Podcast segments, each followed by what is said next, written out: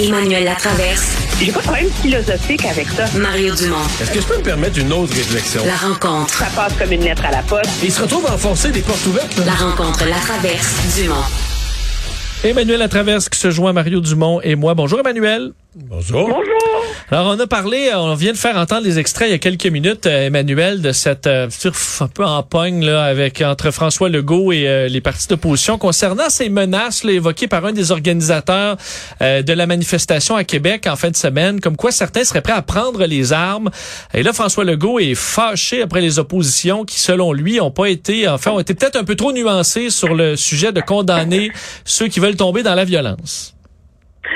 Oui, M. Legault a raison d'être fâché, mais lui aussi a dérapé. Alors finalement, c'est une journée où tout le monde a dérapé.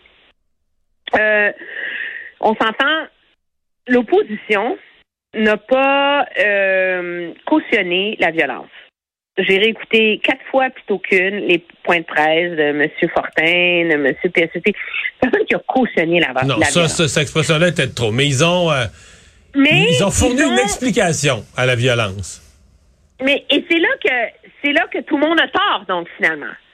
Monsieur Legault aurait pu se pointer devant les caméras puis dire je suis déçu de voir euh, mais dès que tout le monde en met une coche de trop, ben il n'y a plus personne qui est crédible là-dedans. Et l'opposition, dans mon esprit, ceci étant dit, attends, elle est tombée dans le panneau de journalistes fort habiles qui les ont amenés sur un terrain glissant où il fallait pas aller. Il y avait une seule réponse à donner aujourd'hui quand tu es un politicien c'est de dire toute menace de violence est complètement inacceptable, malgré les critiques et les reproches que nous avons à l'égard du gouvernement. Nous vivons dans une démocratie, il n'y a rien qui n'excuse ou n'explique d'utiliser les armes. Merci, bonsoir. Sans nuance. Et, et voilà. Est-ce qu'il faut mettre, est-ce qu'il faut mettre là, là, un point? Faut mettre un point. Point final. plus d'autres phrases, plus de nuances. Arrête de parler! C'est ça. Et là, ils peuvent pas s'en empêcher pour amener ça dans la polarisation. Puis là, on s'est ramassé des thèses de sociologie, là. Je je regarde mes notes de ce matin, là.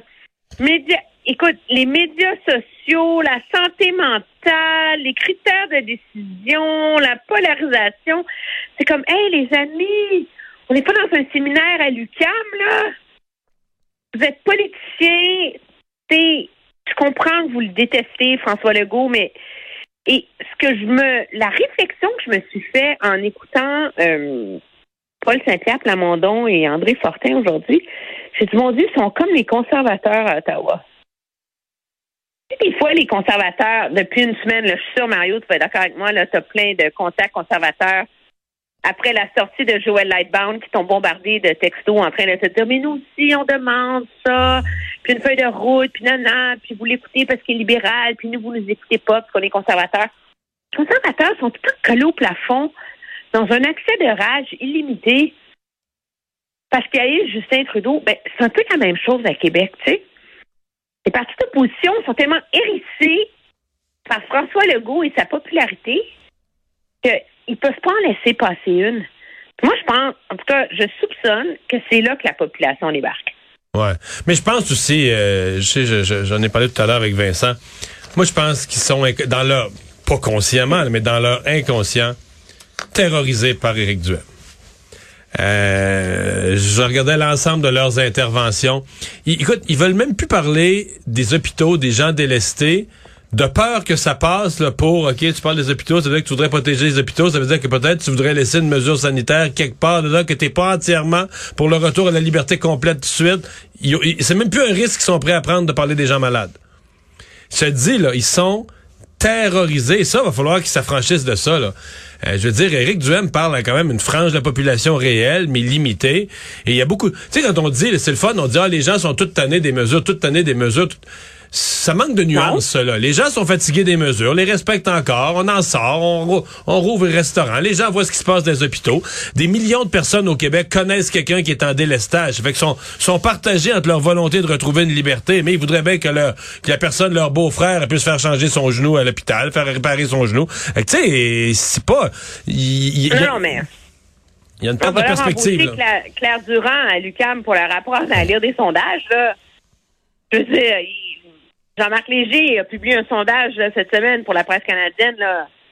c'est beaucoup, c'est plus qu'on pensait, mais c'est quand même juste le tiers de la population qui appuie les revendications des camionneurs là, Ben, pour la ça, fin de toutes les mesures sanitaires. Là. Fait on peut toujours tomber sur terre, tout le monde. Moi, j'ai comme envie, là.